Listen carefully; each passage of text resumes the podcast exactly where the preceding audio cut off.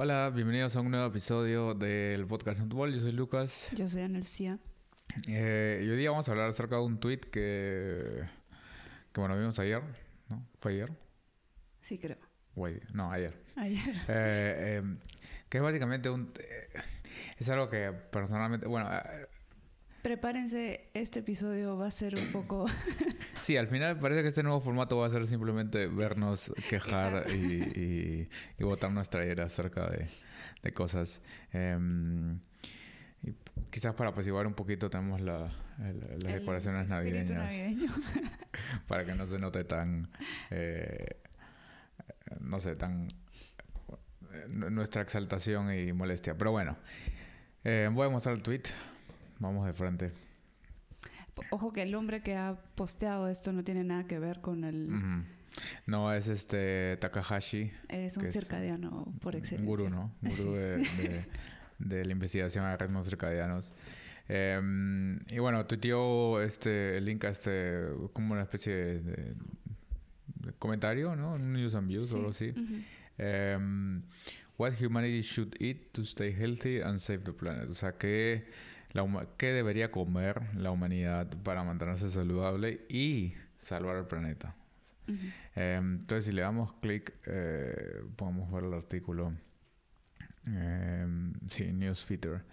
Em, ahora, algo importante también que considerar con este tipo de cosas es que muchas veces Nature, como, como revista, no la revista científica, pero eh, la, la casa o, bueno, es parte de La Springer, pero editorial. en general Nature también eh, puedes tener contenido pagado en Nature.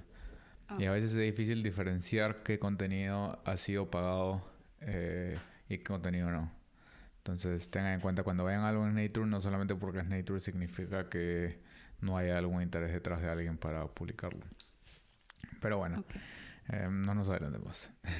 No, en este Eh, caso no creo que el, el que ha escrito en general... Bueno, no lo sé. No, solo para Sí, tener en cuenta, sí, porque sí. a veces es difícil encontrar o diferenciar artículos pagados que artículos este no pagados. Eh, bueno, entonces, eh, básicamente, eh, bueno, es un... como, como resumen, ¿no? Eh, pero el pilar se basa en, eh, un poco esta parte de acá, em, donde se llegó, eh, fue, con una especie de eso, como una iniciativa, eh, en donde lo que se quería era proponer una dieta que le llaman la eh, Planetary Health Diet, o sea, la dieta de salud planetaria. O sea, digamos que es como que una dieta que es buena para el planeta y que es Que sea buena para, la, para el planeta y para los humanos. Ajá. Porque en general con todo esto que ha habido hace, ¿cuánto será? Un par de semanas con las COP, la, la reunión esta de COP y las iniciativas para evitar el calentamiento global, en general creo que esa ah, dieta a la que hacen referencia en este breve comentario es eh, una que es como que amigable con el planeta y con nosotros. Bueno, se llama Plan- Planetary Health. Em, pero eh, creo que el- el- el- el- la, la idea detrás es, de- es que podemos tener una dieta que sea tanto saludable para los humanos y para el planeta. O sea, que no tienen que estar desconectados.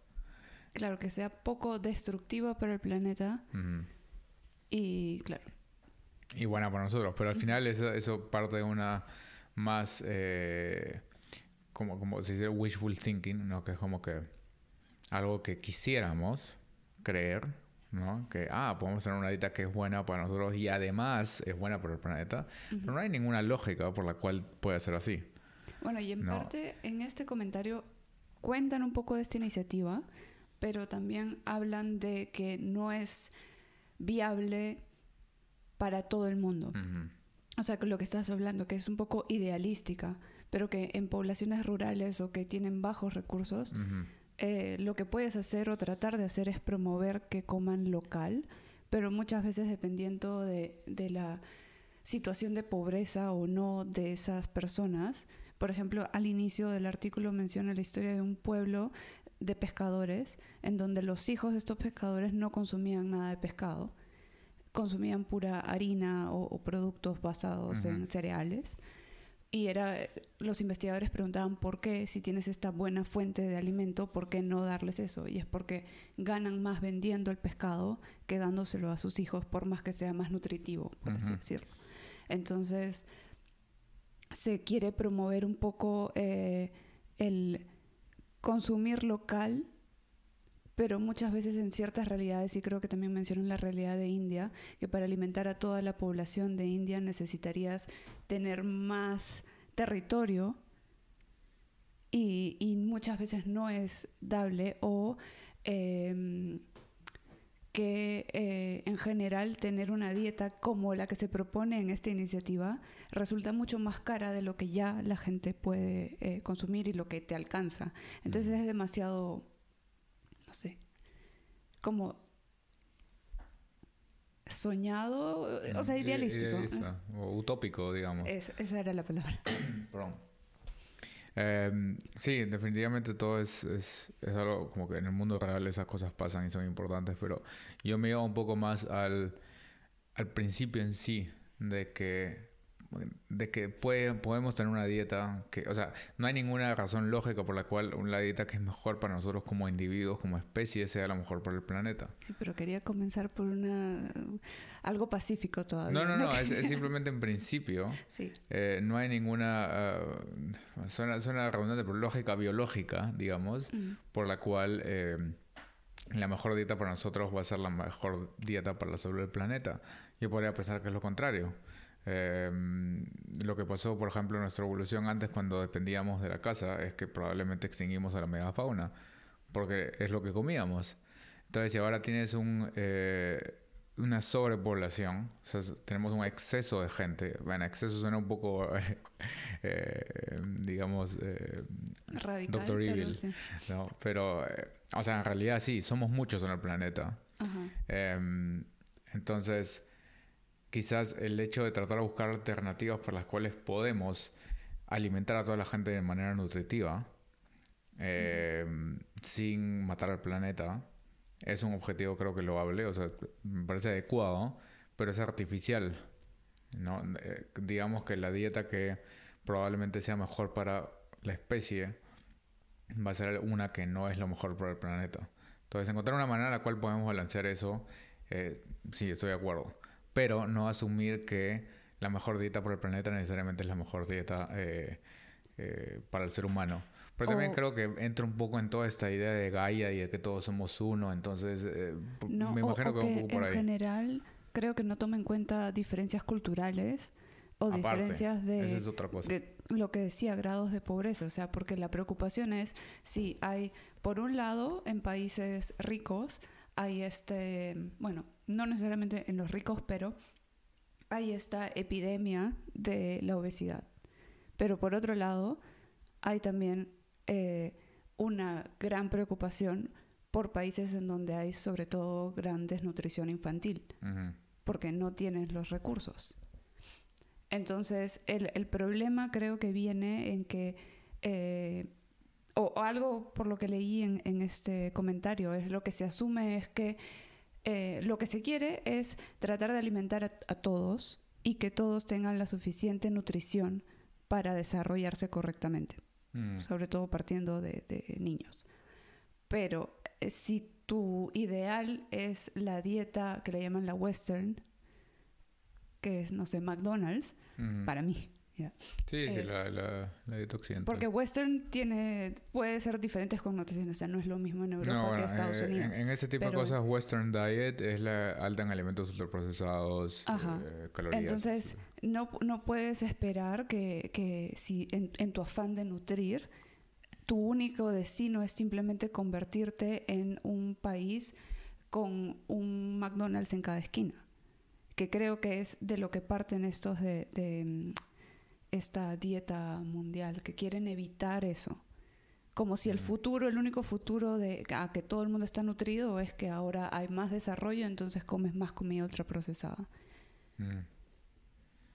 Sí, pero eso, o sea, todos los que estás mencionando en realidad son factores sociales que son barreras o que impiden un poco, que son problemas para incorporar algo así. Entonces, cuando lo que yo estaba mencionando más es el principio por el cual, la idea de que puede haber eso. Todo lo demás, de que sí, es, o sea, es verdad y son una de las principales limitaciones de, esta, de este tipo de, digamos, iniciativas, donde dices, ah, hay la dieta perfecta para todos. Entonces, una, es como que, suena medio woke, pero es como una especie de, colonialismo en el sentido de que, ah, como mencionas, por ejemplo, no considera, pero no considera, ¿no? Porque dice que todos debemos comer esa dieta, que eso es lo ideal. Por ahí mencionan que, bueno, obviamente se tienen que respetar costumbres, pero ella por sí, por ejemplo, las guías alimentarias en general, no solamente estas, pero las guías alimentarias establecen que tienes una dieta healthy, ¿no? Un patrón alimentario healthy que aplica para todos.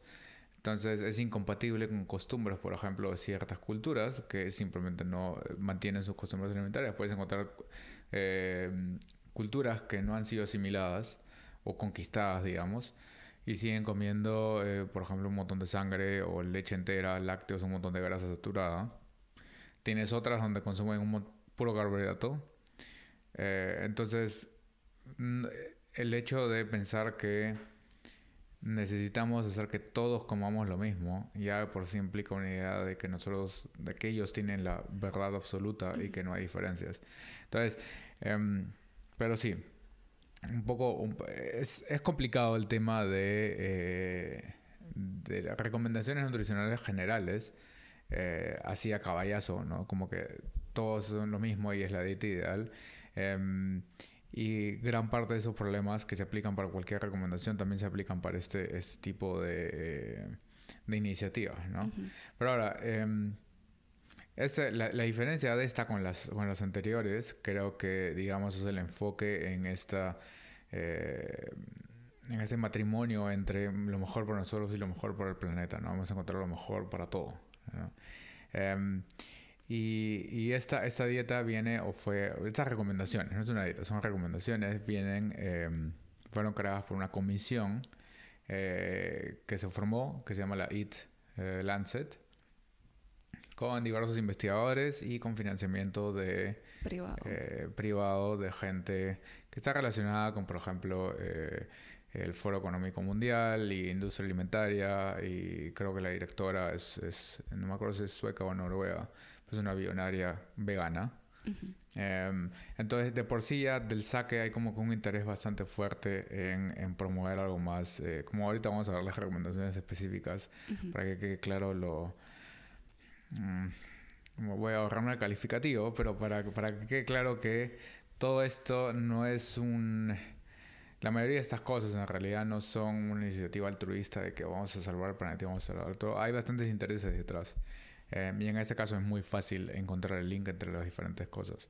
Eh, no es como que tienes que hacer, eh, no es una especie de QAnon donde, donde tienes que hacer este links entre diferentes cosas para encontrar, o sea, acá está claro quién está financiando y quién se beneficia de instalar este, este, ese tipo de idea, ¿no? Eh, vamos a, voy a cambiar un rato la pantalla y ponemos el paper. O sea, ese es un resumen o es un artículo que se basa en eh, este paper, que lo voy a mostrar en pantalla ahora, que es el, eh, básicamente el de la Eat Lancet, ¿no? Em, es bastante largo. pero habla de, de, sí, de una parte es la dieta y la otra parte es la, el cambio climático y cómo es lo mejor. Em, cosa cambio climático yo siempre trato de evitar la discusión porque primero no es mi expertise, bueno, nuestro Fortis. Em, y segundo, me parece que, eh, que de nuevo, en este caso nosotros estamos interesados en nutrición y metabolismo. Entonces, de por sí, objetivamente, no me interesa el cambio climático y los efectos del cambio climático en la dieta. Yo solamente analizo, para mí, ¿no? de repente tú, tú sí eres un poco más considerada. Eh, pero si quieres analizar el efecto nutricional o metabólico de las cosas, no tiene nada que ver con el efecto ambiental. Son separados. No estoy diciendo que sea malo necesariamente, pero digo, el sesgo no debería estar cuando se está juzgando eh, nutrición o, criterios nutricionales, no tiene que ver con el, con, el medio ambiente. La dieta más nutritiva probablemente no sea la mejor o la que tenga más bajo impacto ambiental. De por sí. O el hecho de que una dieta en particular sea mala por el medio ambiente no debe repercutir en el hecho de que es la mejor nutricionalmente. Son, son temas separados. Ahora, de nuevo, que podamos buscar maneras en las cuales minimizamos uno lo negativo y maximizamos lo positivo, sí. pero en este caso no, no estamos discutiendo nada de eso. Em, ahora vamos a pasar porque hay una tabla donde básicamente ponen... Es un poco como lo que se ha mostrado en, el otro lado, ¿no? Pero vamos a la fuente original, que es lo que siempre se va a hacer para que no te cuenten, no le creas las cosas. Entonces, básicamente lo que, lo que hacen es en base a su expertise y, bueno, digamos, voy a ponerlo grande. Acá está. En base a su expertise, porque está gente como Walter Willett eh, de Harvard, que creo que ya hemos hablado de él antes, eh, ya saben cuál es nuestra opinión, em, y para los que no saben, no es muy buena. Em, es un conjunto de autores, entonces en base a su expertise y toda la evidencia, esa es la dieta planetaria, la que dicen es la, mejor dieta para nuestra salud y para la salud del planeta, ¿no? Em, y entonces acá en esta tabla ponen grupos de alimentos, cuántos gramos al día recomiendan, eh, y bueno, también en, calorías, ¿no? ¿Cuánto, ¿Cuántas de las calorías por día deben venir de ese grupo de, los alimentos? Em, básicamente, en resumen, la dieta que recomiendan es una dieta como que la, que usan para engordar eh, ganado y animales en, granjas o en, eh, en industria alimentaria. Puro grano con aceite, básicamente. Ese es el bulk de la dieta. analogía.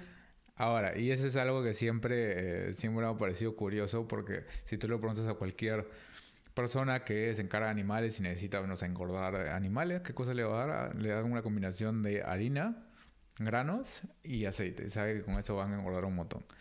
Pero eso es lo mismo que es, en general sugieren que comamos nosotros para controlar nuestro peso y ser saludables. Pero bueno. Eh, y bueno, hay que acordarse también que eh, al final el, principal, digamos, la directora o la que dirige la fundación es, es vegana. ¿no? Entonces, al final las recomendaciones que están acá, porque todo el movimiento vegano tiene bastante que ver con toda esta idea de que la carne es mala, no solo para la salud, sino también para el medio ambiente. Eh, tiene una influencia, toda esta idea vegana tiene una influencia bastante grande en las recomendaciones finales, como pueden ver. Entonces, lo que sugieren es que para tener, para ser saludables como personas y para no matar al planeta, debemos comer básicamente granos enteros. Bueno, acá dice, por ejemplo, eh, arroz.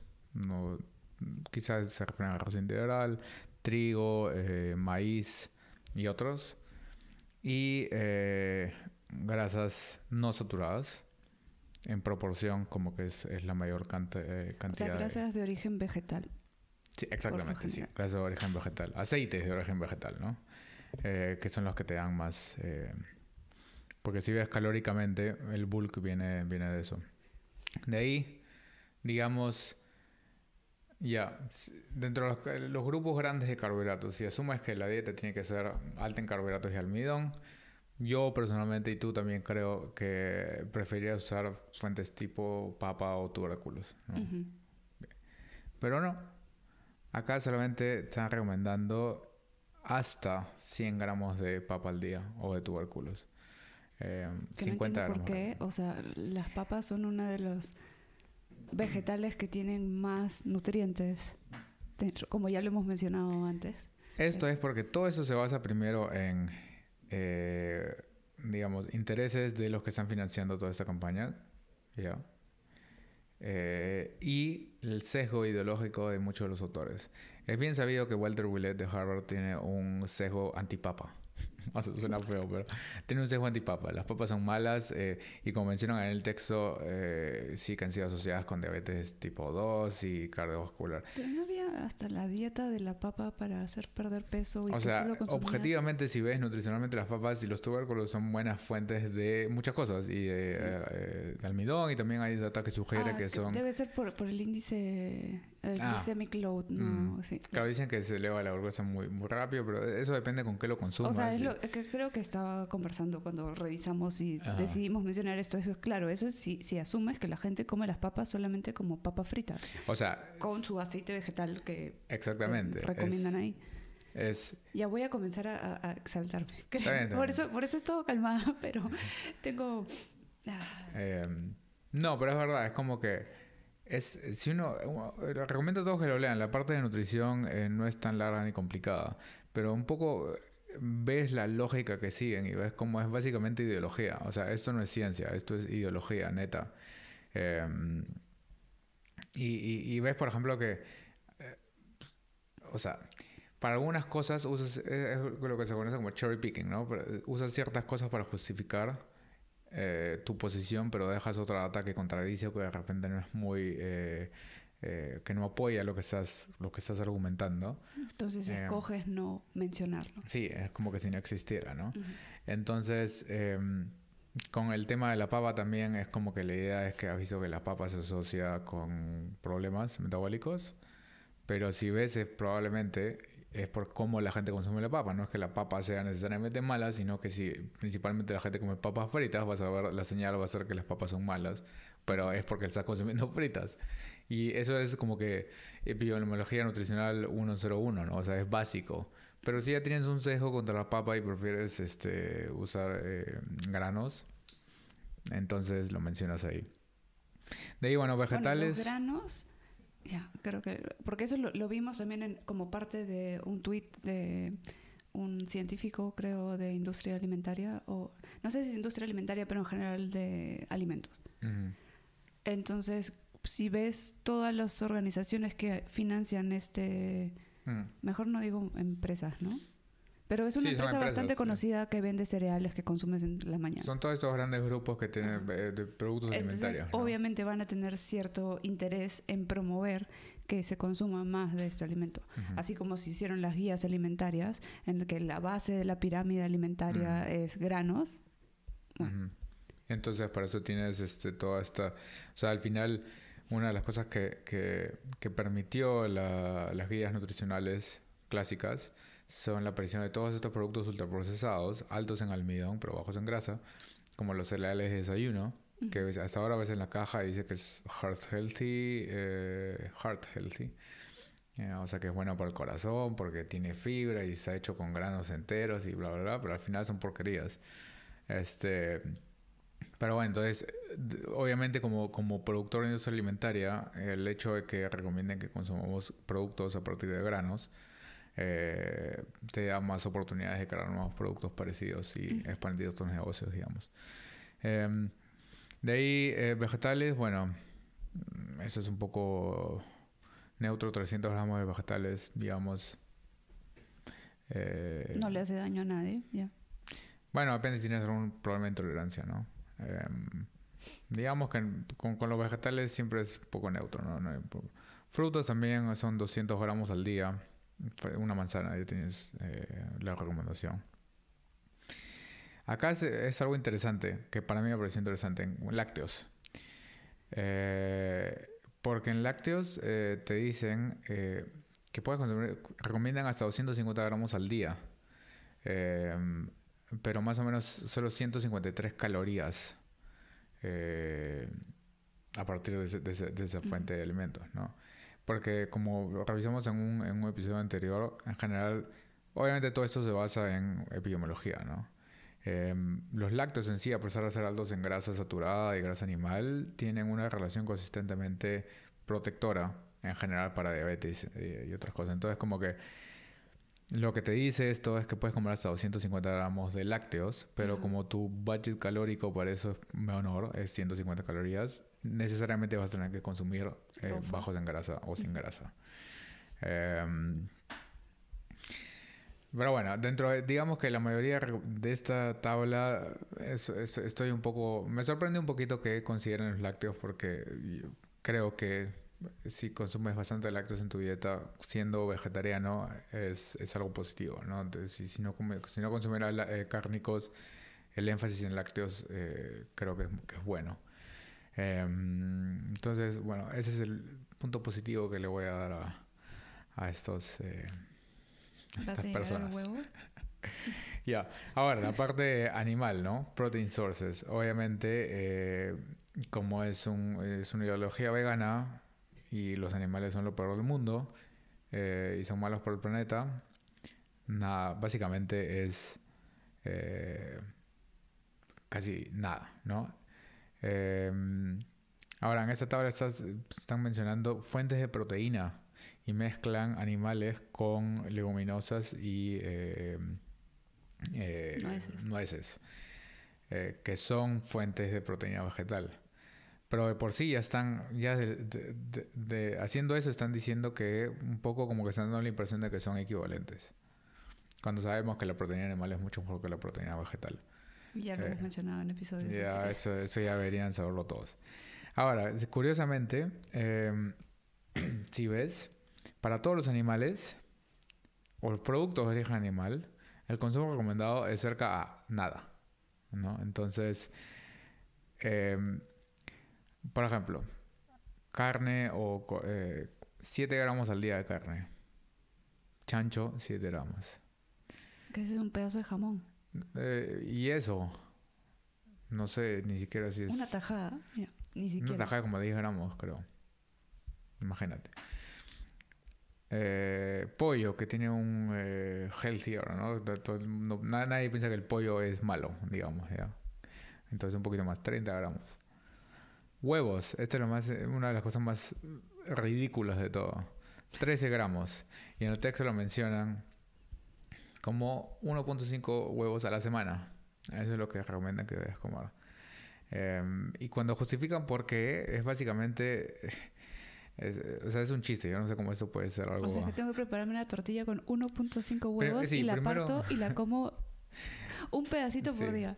Primero no sé, no sé cómo puedes este, exactamente comer 1.5 huevos.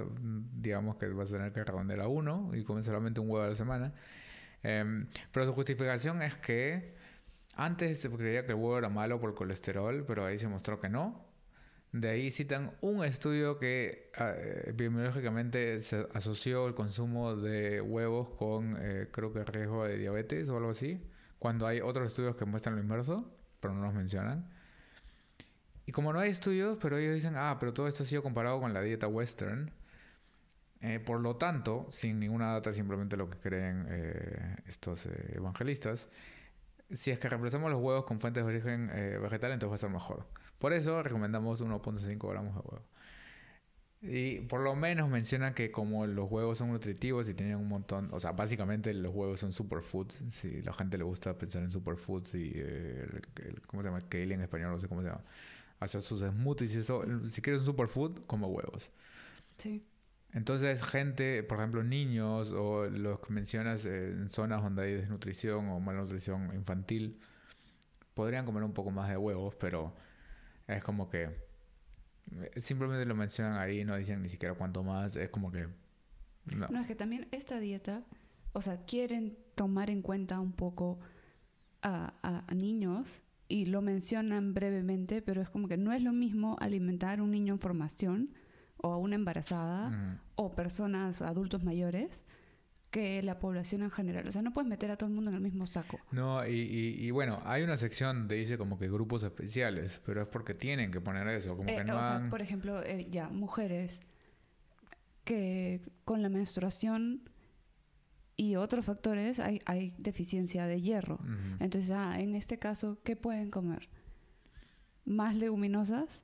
No es lo mismo el hierro que viene de una planta que el que viene de una carne o sangrecita. O sea, el, grado de absorción y biodisponibilidad va a ser diferente. Entonces, ¿qué cosa quieren formar? ¿Mujeres desnutridas? No, ahí dicen que tienen que tomar una pastilla multivitamínica. Ah, verdad. Ya, ya, ya. Porque para todo el mundo es muy fácil, sobre todo en poblaciones que tienen extrema pobreza, ir a la farmacia y comprar un multivitamínico. Mm, eh, no, y aparte es como que la, la simple idea de que, ah, mejor dar una pastilla y dejar de comer alimentos que hemos consumido siempre que son nutritivamente densos es la simple idea de eso y que pensar que eso es algo razonable es idiota. Ya tengo que comenzar a usar los adjetivos. Eh, y, bueno, nosotros eh, somos bastante familiares con el problema de la anemia porque eh, en Perú la anemia infantil es, creo, que todo en mi carrera de nutrición me acuerdo que el saque de todo es anemia infantil, anemia infantil, porque hace años nadie soluciona ningún problema. Y una de las cosas que eh, se recomienda siempre cuando vamos a hacer, eh, cuando íbamos a hacer trabajo en comunidades, cuando vas a, zonas más pobres y quieres ayudar un poco a, educar a, las, mamás o a los papás eh, de cómo prevenir la anemia en sus hijos, es consumir alimentos de origen animal que son baratos y que son bastante nutritivos y tienen hierro, como la sangrecita. O sea, la, sangre y puedes hacer este tipo de embutidos o puedes hacer hay miles de maneras, pudines, este es bastante versátil y es eh, barato. Entonces, que venga eh, eh, un... Un, millonario a decirte, ah, no, pero compra... Una billonaria noruega que piensa que la carne y los alimentos de origen son malos y que no, no necesitas sangrecita, mejor toma esa pastilla. Cuando de por sí también los multivitamínicos que son baratos tienen las fuentes de las vitaminas y minerales son en la forma más barata que no es la mejor absorbible. Entonces... Mm. Se cae a pedazos todas estas recomendaciones en general. Son, son eh, cada vez me, estoy, me convenzo más de que ese tipo de data, o sea, de investigación nutricional, no es, o sea, no es ciencia, es, es ideología disfrazada de ciencia em, y que simplemente o sea, que no se quiere decir que entre... no pueda optar por ser vegetariano o vegano. Esa es otra cosa. Es tu decisión. Sí.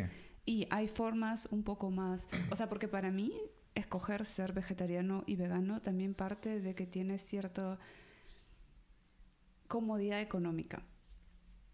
Es un en privilegio. El que, en el tengo el privilegio de que puedo optar a estar en, ese tipo de dieta.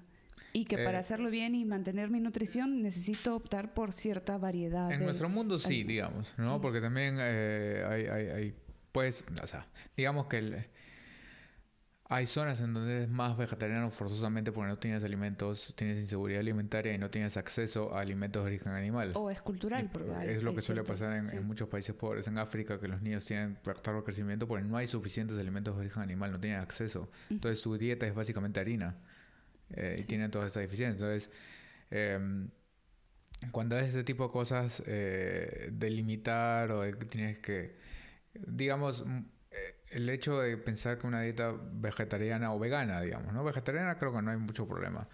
Em, eh, por lo general sí está bien, bien hecha, pero vegana ya comienzas a tener un poco problemas de, eh, de adecuación, o sea, como que nutrición, que sea nutricionalmente completa y adecuada.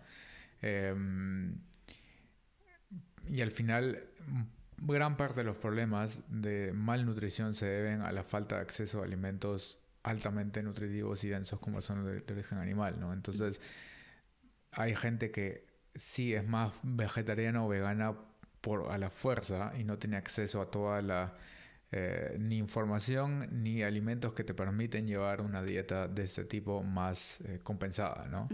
Em, entonces sí, básicamente eh, en todo este tema de restringir y básicamente recomendar una dieta vegana para todos, Em, primero que no tiene ninguna lógica eh, metabólica ni nutricional. Segundo que, bueno, obviamente mencionan por ahí, es lo que decías, que en grupos especiales, eh, que su solución es dar una pastilla en vez de comer carne. Em, asumiendo que simplemente el, hierro barato que consigues en una pastilla se absorbe igual que la carne, que lo único que importa es el hierro eh, de por sí. No la matriz em, alimentaria. Sí, no, y es verdad. Y, que es importante. Entonces puedes encontrar ese caso, puedes encontrar un caso, por ejemplo, de, personas ancianas, donde sí importa más la calidad de la proteína. Entonces, si, sugieras que personas ancianas adopten una dieta así, probablemente vas a promover más fracturas, menor calidad de vida. Sarcopenia. Eh, sarcopenia, van a perder más músculo. De ahí, si te enfocas en otro gran grupo embarazadas, probablemente una dieta vegana no es lo mejor para una embarazada. Eh, ni para una mujer lactante, ni para un niño en crecimiento. O sea, al final, eh, ¿para quién es lo mejor esta dieta? Para, eh, digamos, la... ¿Cómo lo dices en español? Pero la persona de edad mediana con, eh, acomodada que puede tomar, comer su avocado toast en el desayuno y ponerlo en Instagram. Esa es la dieta que estos creen que todo el mundo debe consumir. Mm. Entonces... hablando de avocado toast, ¿cuánta agua consume sí. Eh, cultivar, eh, bueno, iba a decir paltas, pero no, aguacates. Sí, sí. O sea, sí, el, el, el, o sea, producir la cantidad de paltas que se necesitan para que todo el mundo consuma su avocado toast requiere excesivamente niveles de agua que tampoco se reciclan, simplemente no es como, como la lluvia y el, y el suelo, o sea, simplemente en Chile, por ejemplo, eh, al parecer no sé si ha cambiado algo, me imagino que no que el agua es privada, creo que es el único país del mundo en donde el agua es privada.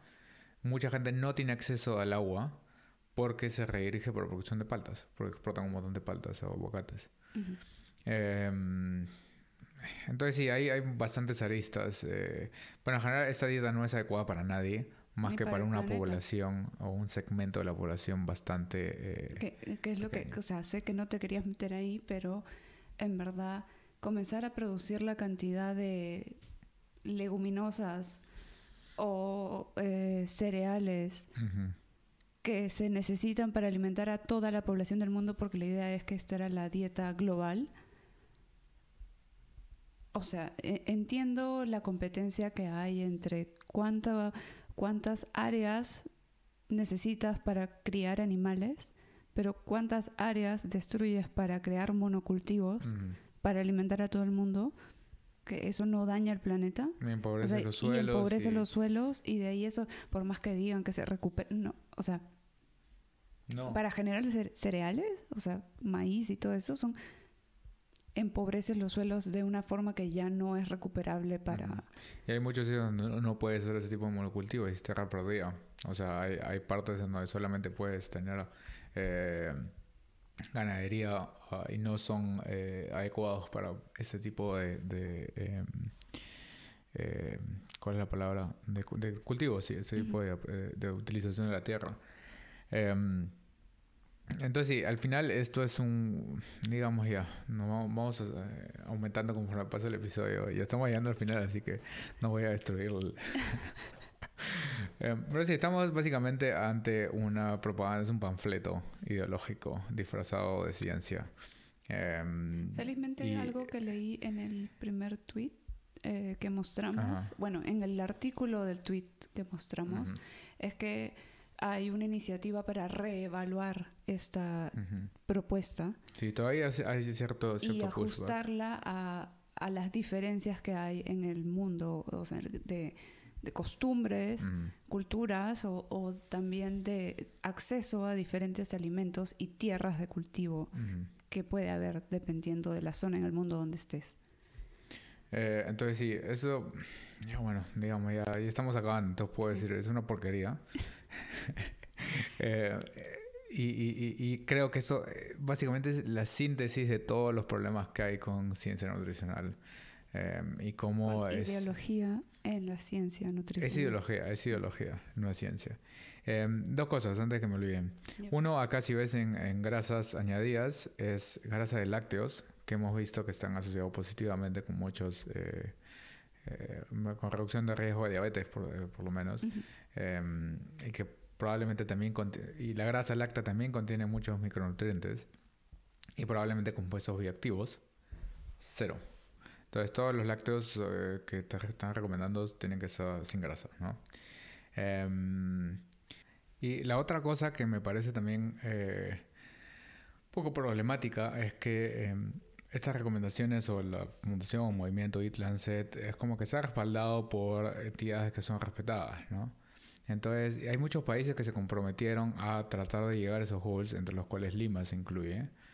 Em, y si te pones a pensar... Lima, sí, Lima, eh, países, perdón, ciudades dentro de países, eh, eh, y, dentro de los cuales Lima se incluye como esos ciudades de diferentes partes del mundo que se mm. comprometen a tratar de llegar a estos goals en no sé cuántos años. Te puedes pensar en Lima que tenemos tanta desnutrición y malnutrición infantil que porque obviamente siempre en general se ve lo afuera o lo europeo como mejor o más avanzado. Em, o sea, simplemente seguir estas recomendaciones va a hacer que todo empeore. ¿no? Quizás para una pequeña población puede mejorar porque una de las cosas que pasa si es que comienzas a seguir esas recomendaciones probablemente dejas de consumir tanta porquería en tu dieta y eso por sí va a tener un efecto negativo. Pero en gran parte de la población estás quitando alimentos básicamente los principales alimentos que te dan nutrición y haciendo el problema de como mencionábamos de la anemia infantil y de la malnutrición eh, peor ¿no? entonces em, y es un poco lo que vimos también con la respuesta que habían estos un poco dos años como que países con problemas específicos de pobreza o desnutrición etcétera copian cosas que han hecho otros países con realidades completamente diferentes ¿no? entonces como por ejemplo los este, lockdowns, ¿no? ¿Cómo se dice en español lockdown? Em, las cuarentenas, lockdowns, eso. O sea, igual si ves la respuesta en países eh, como Perú, básicamente es un calco de lo que han hecho otros países con diferentes realidades, con eh, recursos diferentes. O sea, y es un poco lo que pasa, es que eh, estos, esta, o sea, no puede haber una recomendación universal que no se adapte a las situaciones específicas. Menos es una dieta como esta que no tiene ningún sentido y es básicamente contra biológico de lo que sabemos. Em, pero en fin, creo que es suficiente. Em, suficiente. eh, renegada, renegada. No, pero en verdad sí, sí es, es algo que, bueno, tú ya estás entendiendo por qué paro molesto todo el día, ¿no? Em, es algo preocupante porque sobre todo esta gente que tiene plata financia o eh, entidades que son respetadas y que son las que toman las decisiones por nosotros. Entonces que de repente de acá a unos años vayas al supermercado y no puedas conseguir una leche entera, que se debe simplemente a que están tratando de ajustarse a estas recomendaciones, es injusto para quienes no pretendemos seguirlas. No, y no es que no pretendas seguirlo, sino que no estás de acuerdo científicamente con eso. Simplemente es, al final es, digamos, es parecido a lo que pasa con, con eh, por ejemplo, el documental de Netflix, ¿no? Alguien que tenía plata hace un documental, lo pone en Netflix y todo el mundo lo ve tipo Game Changers, entonces influencias a un montón de gente porque puedes. Pero ya es Netflix, es un documental de Netflix, digamos que tiene más eh, llegada que Lancet, ¿sí? Pero nadie, nadie considera como que Netflix es una fuente oficial y respetable de información. O sea, igual, igual funciona, ¿no? Pero pero no tiene ese peso de organización. Pero en, temas como este, Elite Lancet, este, sí, tienes bastantes intereses económicos detrás para que sea así. De industrias que también les interesa que sea así. Y al final es, es, todo parte de un negocio más grande, ¿no? Y que se vende como la solución healthy, que en realidad oculta otros intereses. Y, y, y la, o, se aprovecha de eso, se aprovecha de, la, de, todo ese movimiento que cree eso y es el piggyback, ¿no? Como que se, se, mete ahí y apoya todo esto eh, cuando sus intereses son simplemente monetarios y hay grandes grupos eh, de poder detrás de este tipo de cosas. Em, que no, eh, digamos que en este tipo de temas hay bastante corrupción a todo nivel, ¿no? Eh, pasa con eh, cuando hablas de empresas siempre va a haber algún tipo de corrupción. Em, entonces no solamente en nutrición también lo puedes ver en, ciencia eh, en estudios de medicamentos o farmacéuticos en salud. Em, entonces el problema es cuando cuando no hay adecuado como que